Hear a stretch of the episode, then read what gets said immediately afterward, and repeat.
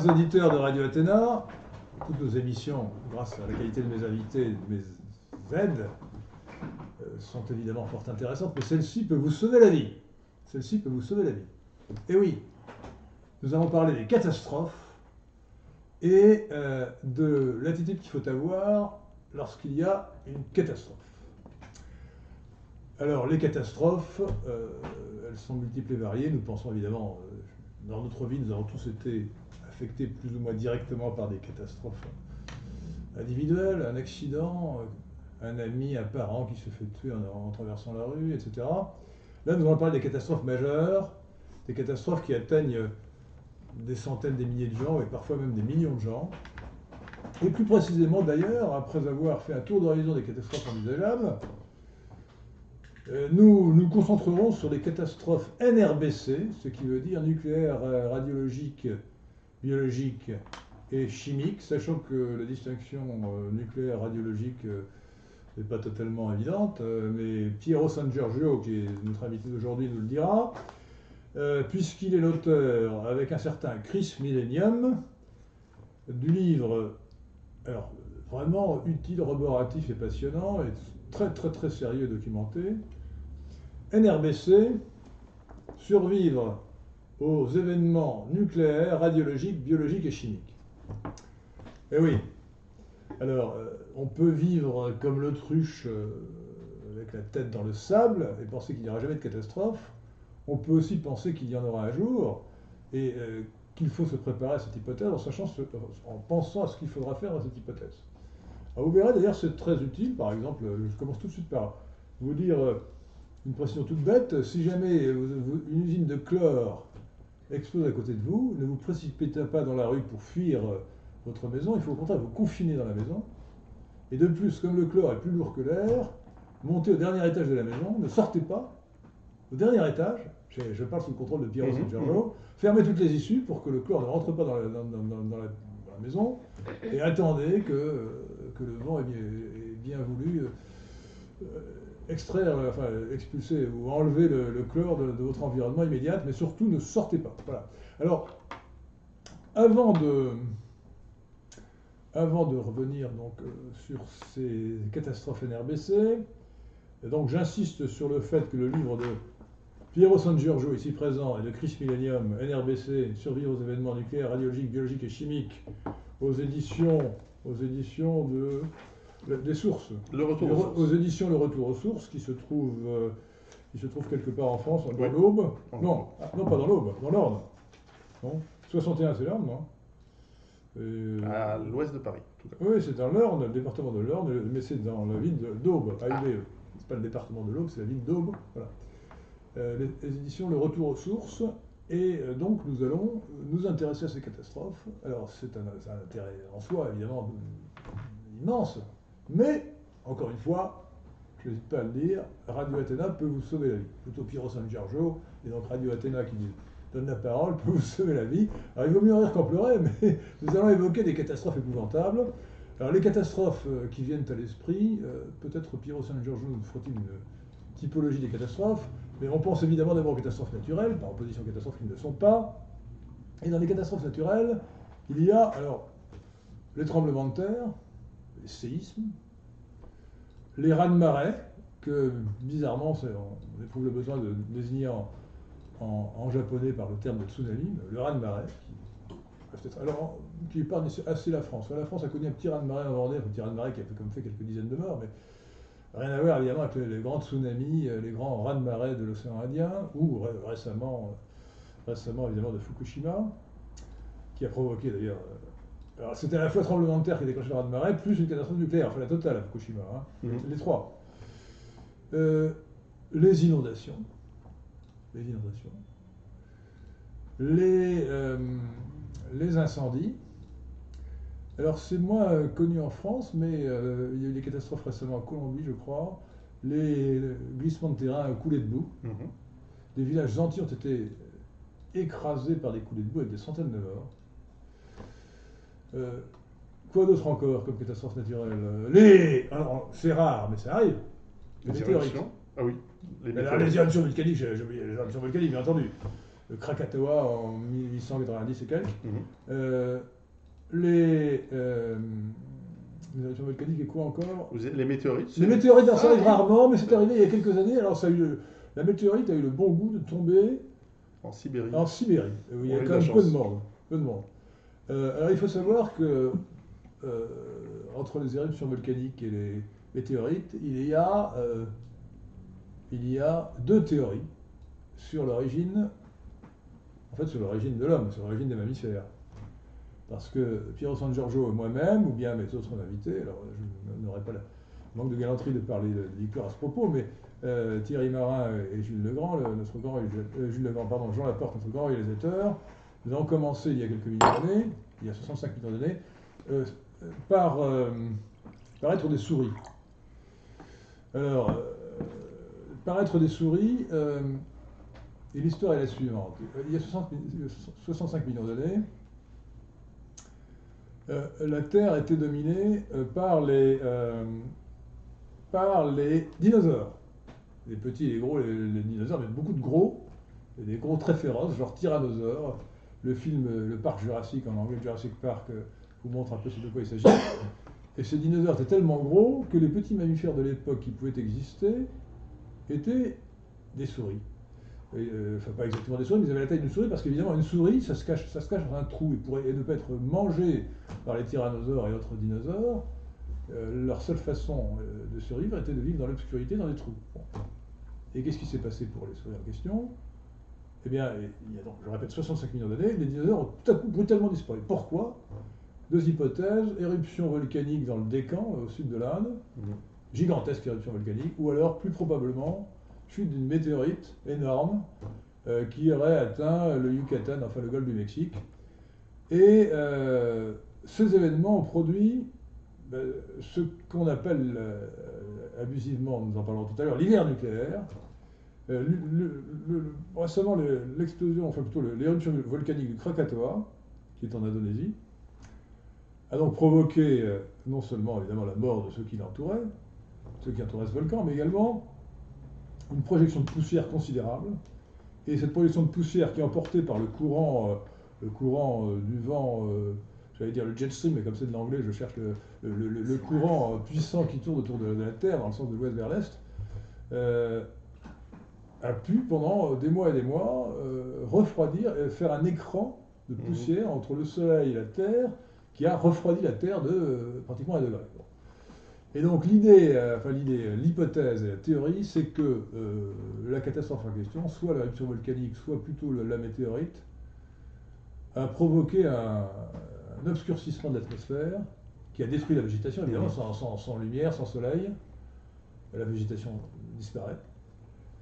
Et par conséquent, les animaux qui mangent la végétation. Et toute la chaîne alimentaire est détruite, c'est-à-dire que les, animaux euh, euh, qui mangent les plantes, les herbivores, donc euh, disparaissent. Les, les prédateurs qui mangent les dinosaures. donc finalement, les dinosaures ont disparu. En revanche, les souris qui étaient acclimatées aux petits trous dans l'obscurité,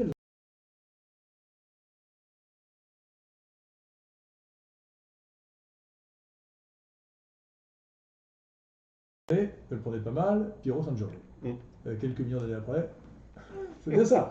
Je Oui, oui, résume euh, à grands traits, mais c'est bien ce qui s'est On a passé. eu d'abord les, les hommes très poilus et puis, euh, puis enfin les, les, les, plus glabres. Mais c'est vrai, c'est vrai. Bon, euh, C'est jamais alors- une catastrophe pour tout le monde. Alors donc, donc la catastrophe euh, de la météorite n'est pas à exclure. Alors, on parle beaucoup d'ailleurs des, des interventions qui pourraient permettre de dévier une météorite qui, qui, euh, se dirigerait vers la Terre. Je, je pense que ça peut marcher pour une petite météorite, mais si c'est une énorme météorite comme celle d'il y a 65 millions d'années, euh, elle est trop lourde pour qu'on puisse la dévier. Mm. Et si elle avait le malheur de retomber sur la Terre, j'espère que ça n'arrivera pas en encore 65 millions d'années, eh bien ça se passerait très très mal pour nous. Hein, Voilà. Bon, donc ça c'était les catastrophes naturelles. Avons-nous oublié de- Alors les catastrophes naturelles d'ailleurs se euh, rejoignent aussi les catastrophes qui ne le sont pas, puisque l'incendie peut être provoqué euh, par euh, un phénomène naturel, la foudre, la foudre, ou bien par un incendiaire. Et il y a de plus en plus d'incendies parce que, euh, notre grande bienveillance, nous ne pendons plus les incendiaires. Napoléon, vous savez, avait dit au préfet, euh, C'est vrai. l'incendiaire, hop Eh bien, le résultat, c'est qu'il n'y a plus d'incendie dans le Midi. Et puis, parce qu'il y a beaucoup trop d'écolos aussi.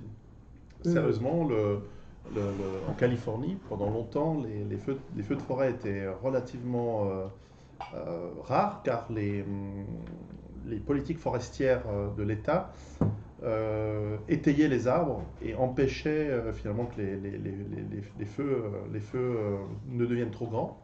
Et depuis que les écologistes ont demandé à ce que l'on ne touche plus aux forêts, eh bien maintenant il y a trop de broussailles et lorsqu'il y a un feu, eh bien ces feux deviennent dévastateurs. Alors, les écologistes sont une grosse calamité, notamment pour l'écologie d'ailleurs. hein. Surtout. il faut le dire. Alors, dans les catastrophes, dans les catastrophes, il y a celles que nous, dont nous parlerons, les catastrophes passées. Alors, les catastrophes chimiques comme Céveso et Bhopal, horribles, surtout Bhopal d'ailleurs, hein, Mm. Bhopal en Inde. Euh, les catastrophes euh, nucléaires comme euh, Three Mile Island, où il y a pas eu beaucoup de morts, mais surtout euh, Tchernobyl et, et Fukushima. Mhm. Euh, Sans parler évidemment de la bombe atomique. Hiroshima, Nagasaki, Hiroshima, 140 000 morts, dont le responsable est le président Harry Truman. Le président Truman. américain Harry Truman est responsable de 140 000 morts civiles, femmes, enfants et vieillards, massacrés par, euh, par les États-Unis d'Amérique. Euh, c'est un crime. euh, c'est le plus grand film de l'humanité d'ailleurs. Jamais on a tué autant de personnes en si peu de temps. Dans l'histoire de l'humanité, jamais aucun criminel ne s'est autant illustré que le président Harry Truman, qui pourtant est moins diabolisé que Hitler Adolphe. Bizarre. Bizarre. Mais j'ai l'impression que ce n'est pas Hitler Adolphe qui a gagné la guerre, mais plutôt Truman Harry. Il me semble. Bon, alors, donc, euh, les catastrophes nucléaires, les catastrophes. euh, ah oui, euh, et puis il y a les, attends, les catastrophes naturelles, il y a les épidémies. Bien sûr. alors vous en parlez abondamment, euh, enfin abondamment, oui, enfin, oui, par, le, par le biais du terrorisme. Alors, les, les- les épidémies, écoutez, elles ont été fréquentes évidemment dans l'histoire de l'humanité. Il faut se souvenir en particulier de deux épidémies épouvantables. Euh, 1349, Mhm. la, peste noire. Le tiers de la population européenne, du moins de l'Europe occidentale, a été exterminée par la peste Mhm. noire. Mhm. Et on, on en parle moins. mais La grippe espagnole. Oui. Alors, la grippe espagnole, 30 millions de morts, plus que la Première Guerre mondiale, qui n'a tué que, que, si je puis dire, 18 millions de personnes. Mhm. Et c'était juste, euh, juste après, ou même ça a commencé pendant, euh, en 1918. Et vous expliquez dans votre livre NRBC que euh, si on l'a appelé la, la grippe espagnole, c'est pour une raison anecdotique. C'est-à-dire que euh, comme la guerre n'était pas finie, elle a fini, euh, vous le savez, le 11 novembre euh, 1918, euh, les autorités françaises et la censure française interdisaient aux journaux de parler de la grippe, de l'épidémie de grippe, parce que ça aurait, ça aurait indiqué un affaiblissement des forces françaises à l'ennemi allemand. Donc il ne fallait pas en parler. En revanche, les journaux français avaient le droit de parler de l'épidémie de grippe en Espagne. C'est pour ça qu'on appelait la grippe espagnole, alors qu'elle sévissait autant, autant en France qu'en Espagne. Les- la, frontière, la, la- la frontière euh, française, vous le savez, avait arrêté euh, le nuage radioactif de Tchernobyl, Mhm. mais elle n'avait pas arrêté euh, de la grippe espagnole en, en 1918. Bon. Et Oh, alors, transition, parce que parce qu'il y a l'exagération de la catastrophe. Il ne faut Oui. pas être catastrophique et expliquer qu'on a- qu'on exagère. Ebola, affreuse maladie, épidémie qui a tué 10 000 personnes ou 20 000 personnes. Les modèles de l'OMS nous annonçaient qu'il y aurait des millions de personnes. L'OMS s'est lourdement trompé. Même chose pour la, en, mille- euh, en quelle année En 2002 Le SARS, le- euh, la grippe non, aviaire. la, la grippe aviaire. La grippe aviaire. H1N1. C'était en, euh, H1N1, c'était en 2009, non? En 2009.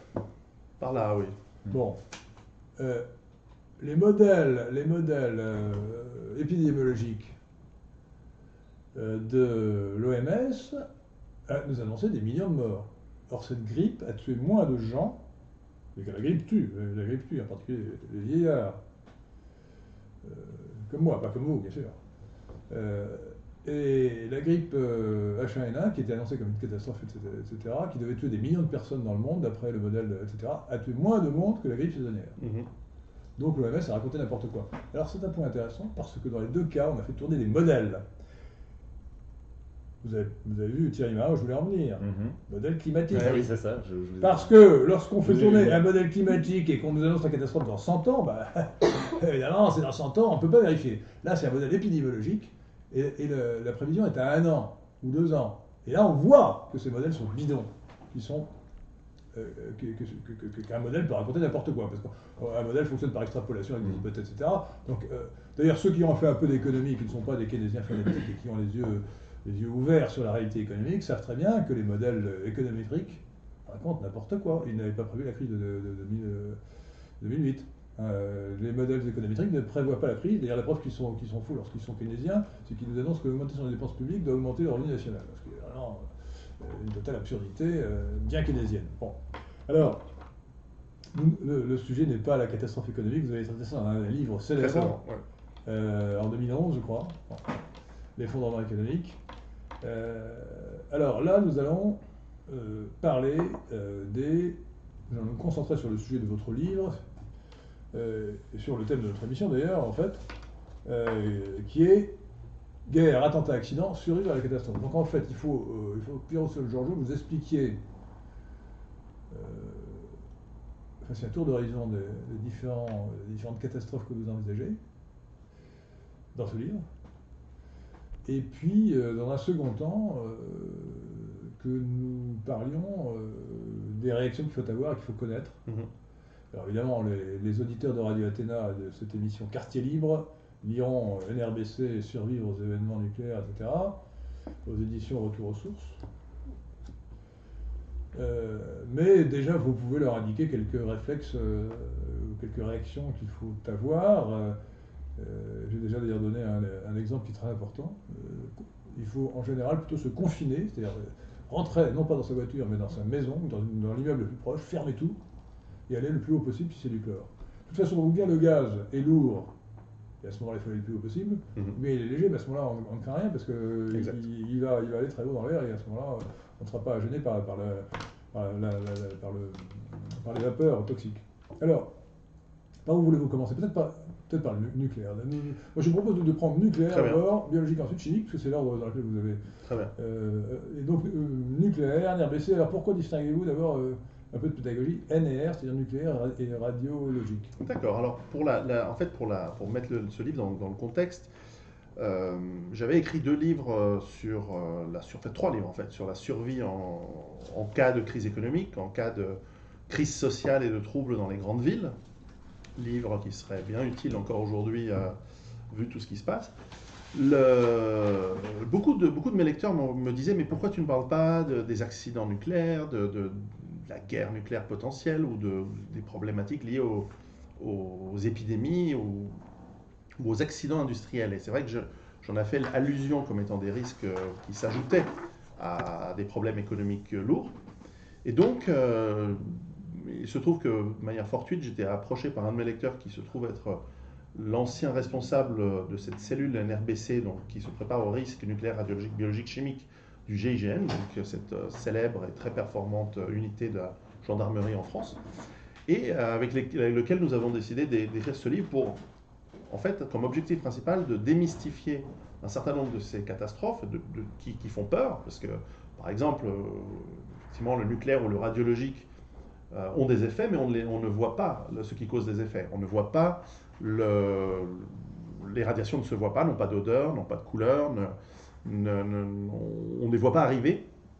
Et donc, on a beaucoup de fantasmes liés à ça, fantasmes liés par les, grands films de catastrophes, euh, des, fantasmes véhiculés par euh, les, médias souvent, qui exagèrent, vous l'avez dit très justement, qui exagèrent souvent. Pas seulement les médias, euh, la superstructure mondiale, l'OMS, l'OMM et le GIEC, OMM, Organisation météorologique mondiale. Et donc nous voulions, nous voulions donner une approche réaliste, une approche euh, factuel, mais aussi historique.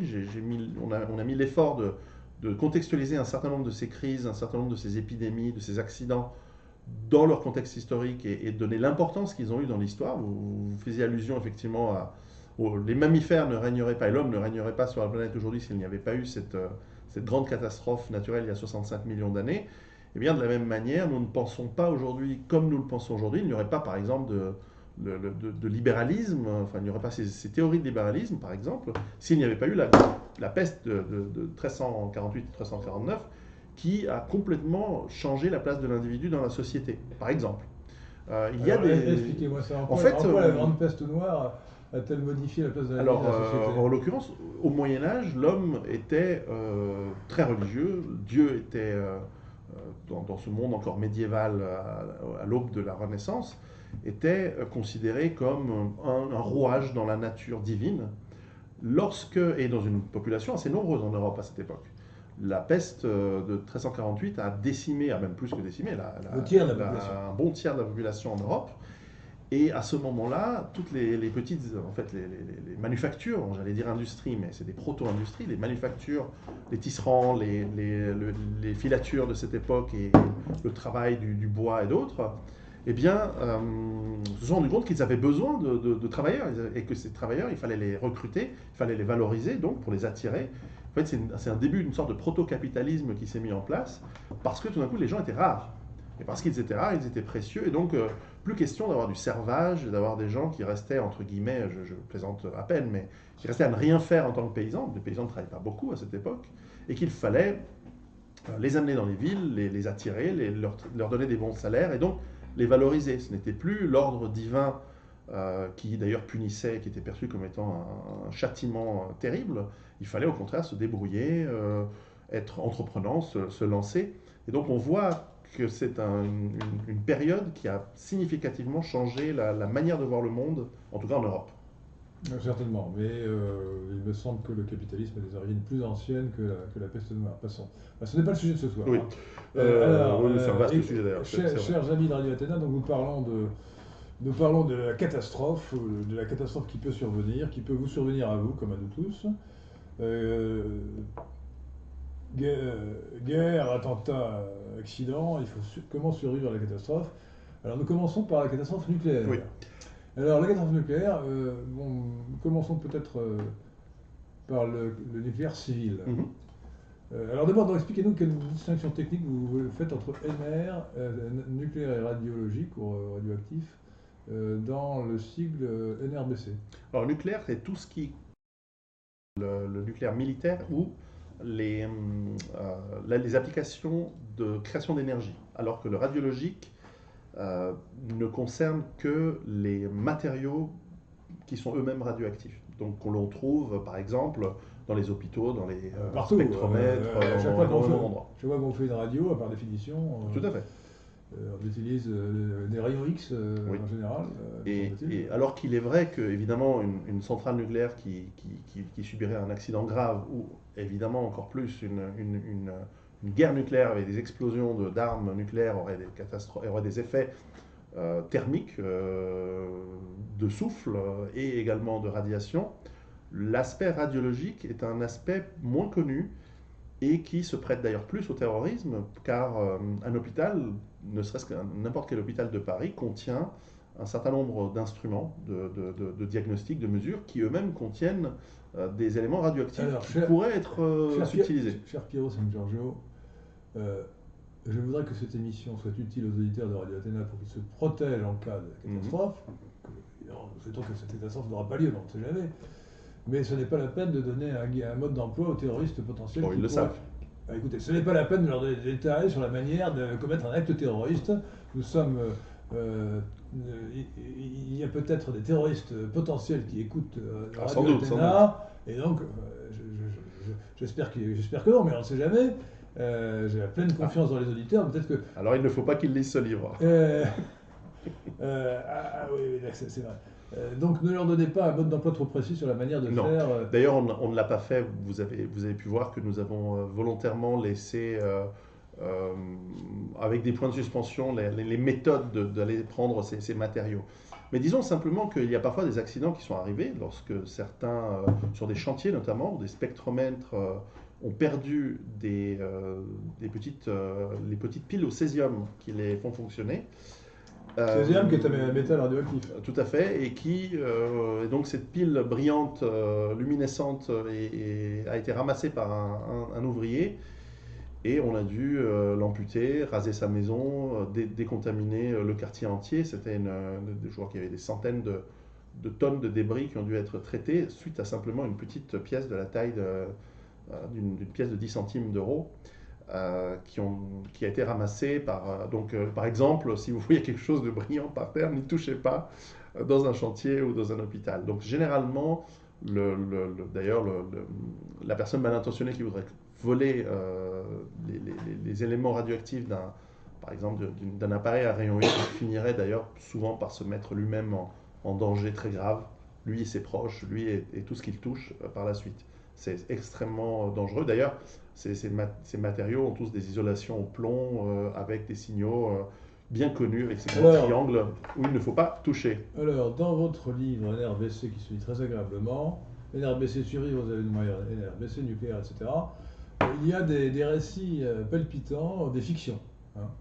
Euh, tout à l'heure, j'en lirai sans doute un, hein, justement sur une usine de chlore, du moins un parti. Euh, et puis, euh, alors, peut-être pour nous mettre en condition, euh, Jean Laporte pourrait-il nous faire écouter le signal d'alerte national Alors, ne courez pas aux abris, chers auditeurs de Radio Athéna, c'est simplement pour que vous vous souveniez de ce, signal d'alerte qui normalement doit retentir, qui retentit en France le premier mercredi du mois à midi. C'est-à-dire que les terroristes devraient attaquer euh, Bien sûr. le premier mercredi du mois à midi, sans doute, mais euh, qui sinon, s'il retentit à un autre moment, euh, est, un, est un signal d'alerte. C'est-à-dire qu'il faut immédiatement vous précipiter vers la radio, vous confiner dans votre, euh, dans votre maison en attendant d'avoir des informations. Alors, euh, est-ce que Oui.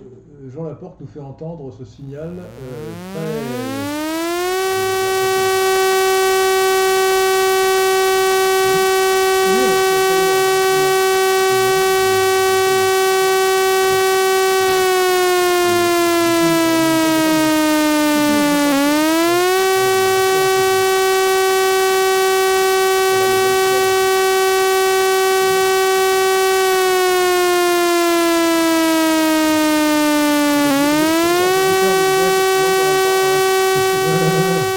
On a été, on a été très impressionnant. Je pense que les gens, Très impressionnant. on a déjà écouté. euh, En plus, la version qui est pas cette première fois. Attendez, attendez, laissez-le passer, là, vous êtes en train d'empêcher les auditeurs d'en profiter.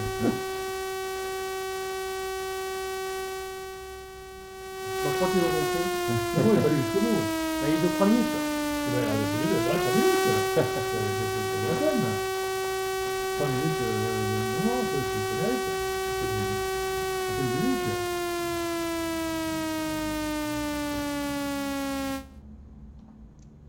Signal d'alerte nationale. L'année dernière, euh, en Suisse, nous l'avons passé deux, deux, deux semaines de suite, parce qu'il y a eu un, un la, pre- la première fois, et je, n'étais pas au courant. Et c'est vrai que la, deuxième, euh, la deuxième fois où il est passé, alors que ça ne devrait pas être ce jour-là, on a, on a été plusieurs à avoir un petit moment de, doute en disant Mais pourquoi aujourd'hui ce signal? Donc on a bien réagi, on est tout de suite allé s'informer pour dire Mais comment ça se fait que. Et effectivement, euh, il, était- il avait été annoncé qu'ils allaient le refaire la semaine suivante. Et chez, chez- nous en c'est deux fois par an le test. Laissez, Oui, sur 6000 sirènes à laissez, travers le pays. laissez. Test est à moi anglais. Ah, je, dois- je vous dois un euro alors. Enfin, un euro, un centime d'euro nous suffira. hein, pour le Alors, prochain. euh, un- un- j'ai des francs suisses. Bah, mais t'es un franc suisse, ça, c'est c'est parce que ça vaut presque C'est un très euro. bien. Allez. Un Ah, franc euh, suisse. je le trouvais dans mon sac tout à l'heure. Ah les... Bon, euh, sommes-nous arrivés au terme des 3 minutes? Oui, oui, c'est bon.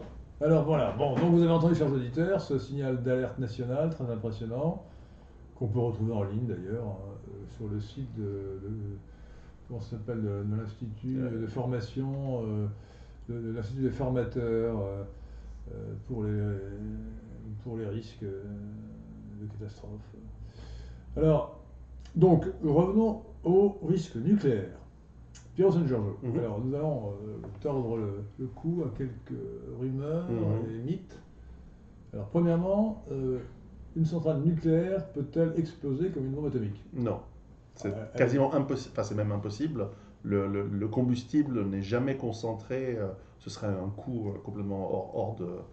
Ce serait déraisonnable. Ce serait- ça n'aurait pas de sens économique d'utiliser du combustible extrêmement enrichi. C'est de l'uranium utilisé généralement enrichi à 3 ou 4% dans une centrale nucléaire, alors qu'il doit être enrichi à plus de 90% dans une arme nucléaire. Donc euh, l'explosion n'est pas possible. Euh, Tchernobyl, ce n'est pas le, ce n'est pas le réacteur lui-même, ce n'est pas la, partie nucléaire du réacteur qui a explosé, c'est la surréaction thermique. En fait, c'est une explosion des gaz et, de, et ensuite de l'eau, euh, mais surtout les gaz qui ont, qui ont causé le, en fait, cette immense explosion qui a pulvérisé le, réacteur et donc projeté dans l'atmosphère euh, à, des, à des distances assez considérables les particules euh, bah, pulvérisées du, du- du réacteur. En revanche, ce qu'il faut dire, c'est que lorsqu'un accident grave arrive dans une centrale nucléaire, la quantité de matériaux radioactifs euh, est immensément supérieure à celle qu'on trouve dans une bombe nucléaire. Les bombes nucléaires ne créent pas énormément de radiation, elles créent des radiations à, courte distance, de manière ponctuelle, euh, lors de l'explosion. Et puis, il y a des débris qui vont dans l'atmosphère, qui sont remplis de poussière radioactive, qui sont en réalité le matériau fissible non ou mal explosé. Donc elles ont un effet euh, négatif, mais qui n'est pas si gigantesque que ça. En revanche, les centrales nucléaires, elles, contiennent des centaines de kilos d'uranium. Et donc, euh, dans le cas d'un accident, qui est fort rare, parce que c'est quand même des technologies euh, assez bien rodées, euh, mais lorsqu'il y a un accident, effectivement, c'est des quantités très, très, très, très importantes. Alors, pendant longtemps, on a ricané sur la technologie et surtout sur les méthodes soviétiques de gestion de, de leurs centrales nucléaires, à, à juste titre, d'ailleurs, qui étaient, qui étaient assez mauvaises. Malheureusement, on a vu qu'au Japon aussi, pourtant un pays assez bien géré en général, eh bien, euh, euh, déjà construire une, une centrale nucléaire au bord de l'eau dans un pays qui a inventé le terme japonais pour raz-de-marée, euh, c'était peut-être pas une très très bonne idée. Donc souvent, voilà. Oui, alors rappelez, ah non, mais ra- rappelons quand même ce qui s'est passé à Fukushima. Alors, hein, ne faites pas des Euh, allusions. alors, faut- je crois que c'est en février 2011, sauf erreur. Vous savez que dans une école de journalisme, on apprend aux journalistes, aux futurs journalistes, à dire écoutez, ne dites pas Victor Hugo, dites Victor Hugo, grand poète français. Ah. Euh, donc, euh, bien que les auditeurs de Radio Athéna soient une élite des élites, Mhm. il faut quand même pour les nouveaux venus euh, leur rappeler quelques. Alors, alors, que, s'est-il Alors en février, février Fukushima 2011, sauf erreur, lorsqu'il y a eu ce grand raz-de-marée, les vagues ont été plus grandes. Fukushima, 11 mars 2011. 11 mars. Ah, 11 mars j'étais- 2011. J'étais proche. Euh, 11 mars 2011, Fukushima. Effectivement, les, les vagues étaient nucléaire plus grandes que les, les- les murs de protection de la centrale qui se trouvaient au bord de l'océan. C'est-à-dire que les murs de protection contre les déventes le raz-de-marée Ouais. étaient de 5 mètres de haut, et la vague du raz-de-marée en question, en japonais tsunami, faisait 12 à 15 mètres de haut. Plus grandes, oui. Alors, euh, c'est impressionnant, évidemment. Ouais. Et alors, indépendamement d'ailleurs de la de catastrophe nucléaire, le, le raz-de-marée lui-même a tué énormément de monde. hein. Oui, Euh, je crois presque 30 000 personnes sont mortes. Noyés par le raz-de-marée ou par les conséquences du raz-de-marée. Et là, l'eau a fracassé les, murs d'enceinte, a, envahi les réacteurs et a créé euh, des surpressions par la chaleur euh, du combustible qui, touche euh, l'eau. Et cette surpression, ce gaz, enfin, ce, gaz d'eau, en va- vapeur d'eau, a, créé cette explosion, qui, enfin plusieurs explosions, il y a je crois deux réacteurs qui ont, explosé. Et l'eau a également rempli les- les- endroits où sont stockés les, les- le, mat- le matériau déjà utilisé, donc qui reste hautement radioactif, mais qui est entreposé, qui est relativement inerte puisqu'il est contenu.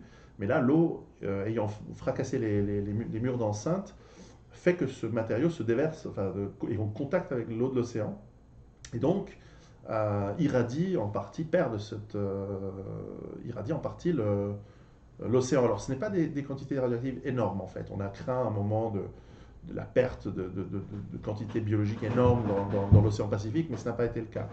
Il y a toujours des, rumeurs anxiogènes qui, exagèrent en réalité autour de ces événements. Néanmoins, la zone a dû être bouclée sur, plusieurs, sur un, ray- un rayon de plusieurs kilomètres, plusieurs dizaines de kilomètres. Et donc, euh, évidemment, on voit là l'effet euh, de ce genre de, catastrophe qui, est, causé par un problème naturel, donc un raz-de-marée, mais qui en réalité est un problème de, et un tremblement de terre à- qu'il a à posé mais en réalité qui est un qui en fait c'est un suraccident car le- c'est la- l'incurie ou peut-être la mauvaise planification humaine qui n'a pas pris compte euh, de, ce, de ce genre de, Bah, de- problème. évidemment, si on n'avait pas mis la centrale nucléaire à côté de la, à côté de bord de la mer, euh, il n'y aurait pas eu cet accident. Oui, il y, a, il y a- il y a des endroits dans les montagnes où il n'y a que des volcans au Japon. C'est vrai que c'est un pays assez euh, Ah étonnant pour mettre des, des, des centrales fragiles. Euh, et ce n'est pas la seule qui est dans des zones euh, dangereuses. En France, vous avez la chance, et nous en Suisse également, nous sommes voisins, nous, nous en avons quelques-unes, mais les 60 et quelques réacteurs nucléaires que vous avez ne sont heureusement pas 58. 58 Euh, c'est ce que j'ai lu dans. Ah, c'est possible. je- j'ai pas retenu tous les, tous les, tous les chiffres. Ils en construisent quelques-uns 58. euh, 58, de- de très bien. sur, sur une vingtaine de sites. Enfin, sans compter ceux qui sont en construction. Eh bien, le- heureusement, vous êtes un pays qui n'a pas de grandes failles sismiques importantes, qui n'a pas trop de volcans en activité. Alors, on, euh, prétend que Fessenheim est à côté d'une faille sismique, pas très loin. Celle du Rhin. Euh, et donc, on ne peut pas totalement exclure Oui. qu'il y ait un jour un tremblement de terre à Fessenheim. C'est- la question de, euh, du, du risque centennal. Mhm. Alors, euh, on vous dit que ça ne peut pas arriver, parce que ça arrive une fois, une fois tous les 100 ans, mais euh, si ça tombe cette année, euh, c'est- un peu gênant. hein. Ouais. Euh, mais si c'est tous les 1000 ans, évidemment, c'est. Mais effectivement, euh, votre question, la centrale peut-elle exploser comme une bombe atomique? Non. Non, la, réponse est la clairement réponse non. est non. Alors maintenant, en dehors de ce risque d'explosion comme une bombe atomique de la centrale nucléaire, euh, quels sont les risques pour la sécurité euh, des populations euh, Ne parlons pas seulement du personnel, encore qu'il soit digne d'intérêt, mais de- Mhm. des populations environnantes, pour, du fait des, des centrales nucléaires. Alors les centrales nucléaires produisent de l'électricité, Mhm. par un système d'ailleurs au fond qui est assez archaïque, parce qu'en dehors du, du fait qu'on utilise du nucléaire pour produire de la chaleur, une fois qu'on a de la chaleur, on fait chauffer de l'eau, Oui, euh, c'est une c'est une turbine, et on fait chauffer de l'eau, et le- le- la vapeur d'eau entre de la turbine, et la turbine produit de l'électricité. C'est exactement le même principe que euh, le charbon, de, enfin, c'est le principe d'origine. Euh, on produisait de l'électricité à l'origine avec du charbon euh, qui chauffait la, la vapeur d'eau, qui chauffait de l'eau et produisait de la vapeur d'eau. Ouais. Donc c'est le même principe, assez archaïque. et on n'a pas encore dépassé ce, ce système. Euh, Le surrégénérateur peut-être apporterait. euh, L'avantage, c'est que la production est constante. Il n'y a pas besoin de, de- de- de- de brûler du charbon constamment. Elle produira, la centrale va produire l'électricité nuit et jour. Quels sont les risques? Alors, nous avons vu que euh, dans l'exemple de Fukushima, euh, la centrale nucléaire pouvait défaillir à cause d'un accident naturel, d'un naturel, en l'occurrence euh, tremblement de terre plus raz-de-marée. Euh, mais dans le cas de, dans le cas de Tchernobyl, euh, non, c'est une catastrophe C'est l'incurie oui, euh, ou en tout cas des erreurs euh, des, des erreurs successives de la part de, de, de- de- de- de- de l'équipe d'entretien. Le- l'entretien, l'opérateur et puis la conception. Donc c'est un cumul de trois erreurs. euh, euh, en fait, il y a une quatrième erreur qui est aussi très importante. Je crois qu'on partage notre, nous partageons un amour inconditionnel du, marxisme-léninisme. et donc, euh, les, soviétiques ont eu le même accident, mais qui a été arrêté à temps quelques années précédentes dans une autre centrale. Mais évidemment, comme le, nucléaire soviétique ne pouvait pas avoir de- d'incident, eh bien, l'information n'a pas été partagée aux équipes des autres centrales nucléaires. Et lorsque la même procédure a été appliquée à Tchernobyl, bah, ce coup-ci, ils n'ont pas arrêté à temps et, là, c'est parti en, explosion. Et donc, donc c'est à la fois la conception, l'incurie. euh, il faut saluer toujours l'héroïsme des, pompiers, en l'occurrence, qui sont allés éteindre les, incendies au prix de leur vie. Mais enfin, euh, quelle, quelle, quelle quantité de pertes humaines et, Alors, et quelles de sont, les, quelles sont les conséquences? Donc, la, la centrale nucléaire de, de Fukushima, la centrale nucléaire de, de Tchernobyl euh, ont eu un accident. Le résultat, c'est qu'on a. euh, L'accident a libéré, des- la catastrophe a libéré des produits radioactifs dans l'atmosphère. Oui. qui se déposent, par le, qui, mais qui sont emportés par les vents et qui se que- sous déposent quelle en forme fonction- alors? Des, Alors c'est des poussières. poussières- des poussières radioactives. ouais. C'est du, du combustible pulvérisé. C'est uniquement ça, il n'y a pas eu d'autres conséquences euh, négatives Il y a, non, parce qu'il n'y a pas d'ex- il y a pas de rayon euh, alpha qui se, qui se dans- puisqu'il n'y a pas d'explosion euh, du combustible lui-même, ce qui serait le cas plutôt dans une, dans une, dans une, dans une ogive nucléaire. Le- donc il n'y a pas cette, cette radiation qui vous tue instantanément comme dans le cas d'une bombe atomique. En revanche, ces poussières, eh bien, on finit par les ingérer ou alors sont ingérées par des animaux euh, ou, par des, ou accumulées par des plantes qui que, nous pouvons ensuite euh, euh, ingérer par la, consommation euh, d'aliments et qui finissent par s'accumuler dans les, les organes euh, qui détoxifient le corps, le foie, le- le- le- le- le- les reins, etc. Et, et donc qui peuvent causer, évidemment, parce qu'ils sont toujours radioactifs, pendant des, parfois des milliers d'années pour certains, et, donc, et donc finissent par nous causer des dysfonctionnements sous forme de cancer euh, et, et malformations congénitales lors des naissances, etc. On, on a eu ce cas, parce que ça a été bien étudié par les, les mé- les médecins biélorusses et ukrainiens, depuis, depuis la chute du mur en tout cas. Et il y a quelques, on a, on a bien beaucoup avancé d'ailleurs dans la, dans la médecine liée à- au traitement des, des- des personnes irradiées. Euh, mais enfin, c'est quand même très désagréable d'imaginer ce, ce scénario. Alors on n'est pas tué immédiatement par les radiations. Pas dans ce cas-là, ça peut être plus ou moins rapide. Évidemment, plus on a ingéré de, de, de poussière, euh, plus on est en contact avec ces poussières, plus le dommage sera rapide et, puissant. Mais parfois, cette accumulation se fait sur des dizaines d'années. Euh, Est-ce que, donc dans le cas de la catastrophe du- d'une centrale nucléaire, est-ce que euh, il y a des morts immédiates, en dehors des, des gens qui sont là, qui sont près de, près de, de la centrale ou dans la centrale, est-ce qu'il y a dans les populations environnantes des morts immédiates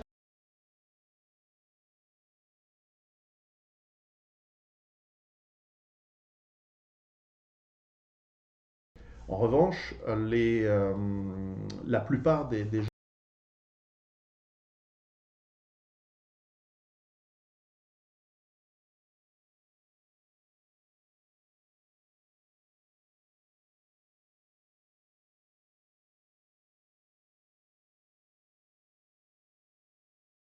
par rapport à, à d'autres euh, on dit, environnements. on dit plaisamment que le, le nuage de, Tchernobyl s'est arrêté à la frontière française, ce qui veut dire que la- les autorités françaises n'ont pas voulu dire que nous étions contaminés. Y a-t-il d'après vous, euh, des, des conséquences négatives pour la santé des Français du fait de, euh, de, de l'explosion, euh, oui, de, enfin, pas oui, de l'explosion de la centrale de, enfin, l'explosion, c'est pas l'explosion, de l'accident de la centrale Mhm. de Tchernobyl C'est impossible à, à dire, je, je n'ai pas connaissance, euh, mon co-auteur non plus, d'études qui ont montré, euh, spécifiquement en France, des, une augmentation de la mortalité par rapport à, à avant. Alors, le, le- le co-auteur, euh, je, je- je voudrais quand même le mentionner, il s'appelle Chris Millennium.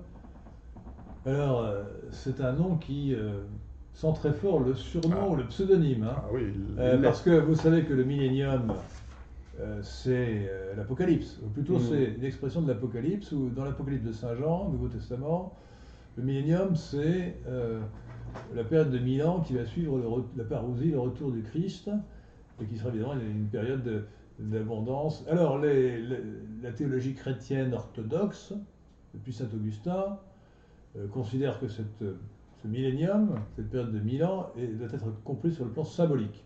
Mais les millénaristes, qui ont conduit d'ailleurs, qui sont les ancêtres spirituels, si je peux dire, ou les ancêtres idéologiques plutôt euh, des communistes et des marxistes-léninistes, vrai. des marxistes, euh, se considéraient que ce- ce- ce- ce- ce- ce- cette période de mille ans, ce millénium, allait vraiment survenir, et qu'il fallait tout faire pour hâter l'arrivée du Messie et qu'il fallait donc euh, exterminer les méchants, c'est-à-dire les, euh, les nobles, les riches, etc., pour euh, créer euh, une société communiste de façon à hâter la- la- la- le millénium. Donc, euh, je ne sais pas si votre ami Chris Millennium ou votre co-auteur est un millénariste Non, je ne crois pas. Euh, je pense qu'il a. Enfin, s'il est, s'il est votre co-auteur, il y a peu de chances qu'il soit marxiste. Non, alors ça m'étonnerait. Euh, mais euh, mais il, a, il a quand même pris un, un nom qui renvoie euh, au millénarisme. je crois qu'il aime beaucoup la science-fiction, notamment le film américain Star Wars. Donc, crois que c'est plutôt un- un- une référence au vaisseau La spatial. guerre des de- étoiles, jeune homme. La guerre des étoiles, on dit en français. Alors, ah, ça fait déjà euh, 2 euros. alors 2 là, francs suisses. Deux francs suisses. Et donc. Et attendez, parce que euh, les francs suisses, c'est que c'est moins, un peu moins qu'un euro. hein, donc euh, là, vous, Ah, c'est vrai. vous, vous, vous trouvez, Ah. hein. Ouais, Euh, ouais, les Suisses, faut faire, faire confiance. Sur l'argent, faut pas nous faire confiance. Et c'est vrai. En revanche, euh, le- donc, nous voulions effectivement, nous avons écrit tout un chapitre pour euh, démystifier, par exemple, l'hiver nucléaire, Alors pour oui, démystifier euh, la- la- le- le- ce mythe que tout le monde va mourir en cas de guerre nucléaire, alors, par exemple. excusez-moi, parce que euh, il y a au moins 10 ou 20 ans, j'ai lu un livre sur l'hiver nucléaire. Ah oui. Euh, L'hiver nucléaire, qui était une théorie très à la mode il y a combien? Il y a 20 ans? Alors la théorie, même plus, malheureusement. bon, la théorie, la théorie était la suivante, elle, existe toujours. hein, euh, Oui. euh, la suivante, c'est qu'en cas de guerre nucléaire un peu massive, euh, il y aurait des conséquences catastrophiques dues euh, à l'obscurcissement euh, du ciel. Autrement dit, euh, l'idée est la suivante, la théorie est la suivante. Les bombes atomiques seraient lancées principalement sur les villes, évidemment, Mhm. provoqueraient au centre des villes des tourbillons de feu. Mhm. Alors, le tourbillon de feu, c'est facile de savoir ce que c'est. Si dans votre jardin, si vous avez un jardin, si c'est un jardin public, vous, vous faites un feu avec du bois, vous verrez que au centre de votre brasier, il va se créer un tourbillon de feu avec un peu de chance, c'est-à-dire que l'air chaud euh, provoqué par les flammes euh, euh, active le, le feu et fait monter une espèce de petit tourbillon de feu vers le ciel. Et alors, donc, c'est peut-être ce qui s'est produit, bien que vous disiez le contraire, lors du bombardement de Dresde, par exemple. Ah oui, Dresde, oui. Euh, ou un crime contre l'humanité, si vous aimez l'expression, imputable aux Américains et aux Anglais, en 1945. Et donc, euh, euh, au centre. Alors, la, la ville étant composée en partie de bois, de matières inflammables, de char, enfin, il y a du charbon dans les maisons, elle prend feu. Et elle prend tellement bien feu qu'au centre de la ville se fait un tourbillon de feu qui Mhm. attise les flammes, qui peut faire monter la température à plusieurs milliers de degrés au centre de la ville, ce qui Mhm. veut dire évidemment que les gens qui se trouvent au centre de la ville euh, disparaissent intégralement. Je veux dire, pas qu'ils sont brûlés, c'est qu'ils sont carrément désintégrés. Euh, et, et donc, euh, le tourbillon de feu a cette caractéristique qu'il envoie des, des poussières noires, de la suie, euh, Mhm. très haut euh, dans le ciel, jusqu'au niveau du courant porteur, le jet stream en anglais, qui fait le tour de la Terre, comme vous le savez, euh, d'ouest en est à l'hémisphère nord et dans le sens inverse à l'hémisphère sud, si je ne m'abuse.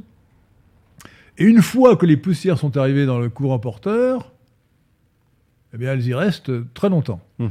Donc, dans cette théorie, la guerre nucléaire, euh, avec les bombes lâchées par les Américains sur les Soviétiques, par les Soviétiques sur les Américains, provoquerait tellement d'incendies, de, de, de tourbillons, de, tourbillons euh, de, comment dit-on, de, enfin, de tourbillons de feu, qu'il euh, se formerait, au moins sur l'hémisphère nord, un écran, de, un écran de suie, un écran de poussière opaque qui occulterait pendant des mois, pendant des mois, la lumière du soleil. Mhm. De telle, de telle sorte que euh, la Terre, l'hémisphère nord ne recevant, ne recevant plus euh, de lumière, euh, évidemment la culture, les cultures, euh, la végétation s'effondrerait, les productions agricoles tomberaient à zéro, Mhm. et donc les gens mourraient de faim. Et, l'obscurité totale provoquerait un chaos économique, tot- enfin, eff- un, Bien effondre- un effondrement économique.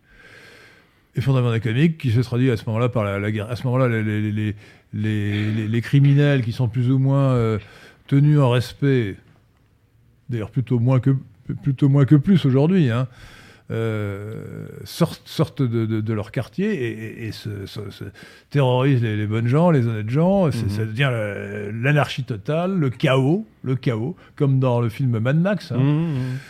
ou la série des films Mad Max.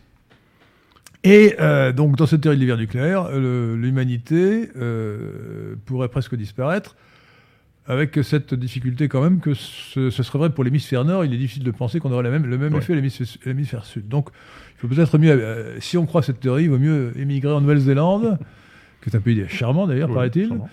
je ne connais que l'aéroport d'Auckland, mais qui m'apparaît très bien. Et, et donc, euh, alors vous, vous expliquez quelque part dans votre livre. a, fait partie, on, le sait plus, on l'a su plus tard. Elle a fait partie d'un, elle a été émise par des savants euh, russes, mais en réalité pas par exactitude, volonté d'exactitude scientifique, mais dans le cadre d'une campagne de propagande antinucléaire en Occident. Donc de propagation de, de, de lutte contre l'énergie nucléaire et très nucléaire efficace, euh, parce que- occidental. Il fut un moment, euh, il fut un moment où, aux États-Unis, beaucoup de gens avaient sur leur voiture un papillon qui disait "Je ne veux pas geler, euh, je ne veux pas geler à cause de la bombe atomique." Et donc, ça fait partie de cette vaste offensive qui inclut le financement de Greenpeace. Je- on a le droit de dire Greenpeace. Bah, c'est un nom propre. C'est un nom propre, alors ça va. Ouais. Et puis, euh, l'autre élément, c'est qu'on a fait des études depuis qui ont montré que, au fond, quand bien même les, les, les 20 000 têtes nucléaires disponibles euh, fussent-elles toutes été u- utilisées en, en simultanément, ce qui, est, ce qui serait absurde, puisque toute force militaire veut garder une réserve sous le coude pour des contre-offensives et, et- et pendant un certain temps. Euh, eh bien, quand bien même elles seraient toutes utilisées, la quantité de poussière euh, créée par effectivement ces phénomènes de,